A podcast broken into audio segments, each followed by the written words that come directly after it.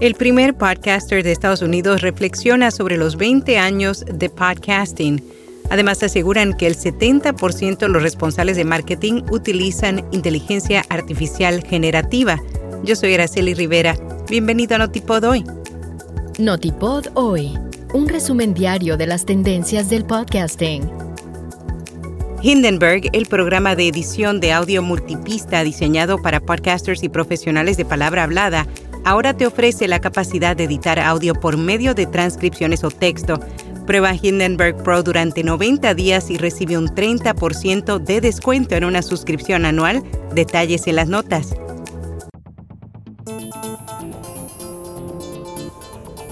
Christopher Leiden, uno de los pioneros del medio del podcasting, conversó en exclusiva con Podcast Business Journal sobre la popularidad de los podcasts en los últimos años reveló que desde el momento en que grabó su primer podcast sabía que el formato sería exitoso, sobre todo porque permite a las personas debatir temas descuidados por los medios tradicionales.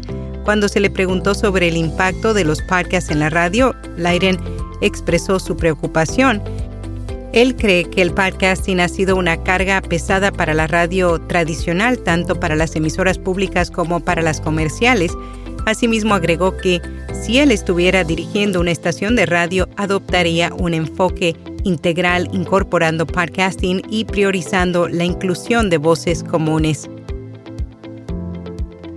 Aseguran que el 70% de los responsables de marketing utilizan inteligencia artificial generativa. La consultora Boston Consulting Group a través de un informe reveló que el 67% de los expertos en marketing emplea inteligencia artificial para la personalización de ofertas y contenidos, cuando se les pidió que eligieran las palabras que mejor describen sus sentimientos sobre la inteligencia artificial, indicaron los términos optimismo, confianza y curiosidad. Solo un 35% seleccionó la palabra preocupación y un 11% ansiedad. La mayoría de los directores de marketing encuestados creen que la inteligencia artificial de nueva generación preparará su negocio para el futuro. Tiana Morinushi, especialista en marketing de contenido de co-host, enumeró recientemente siete tendencias para el futuro de los podcasts. Entre las cinco principales, implementación de la inteligencia artificial con las integraciones de inteligencia artificial, los creadores pueden mejorar la experiencia auditiva y llegar a un público más amplio. También reutilización de contenido, tomar episodios de podcast existentes y convertirlos en diferentes formatos como publicaciones de blog, videos o fragmentos de redes sociales. Promoción cruzada, colaborar estratégicamente con dos o más marcas para llegar a un público más amplio. Utilización de video podcast y publicidad en podcast, lo que presenta una oportunidad lucrativa tanto para los podcasters como para los anunciantes. The Fellas Studio recibió una inversión importante para ampliar su estudio de podcast de video.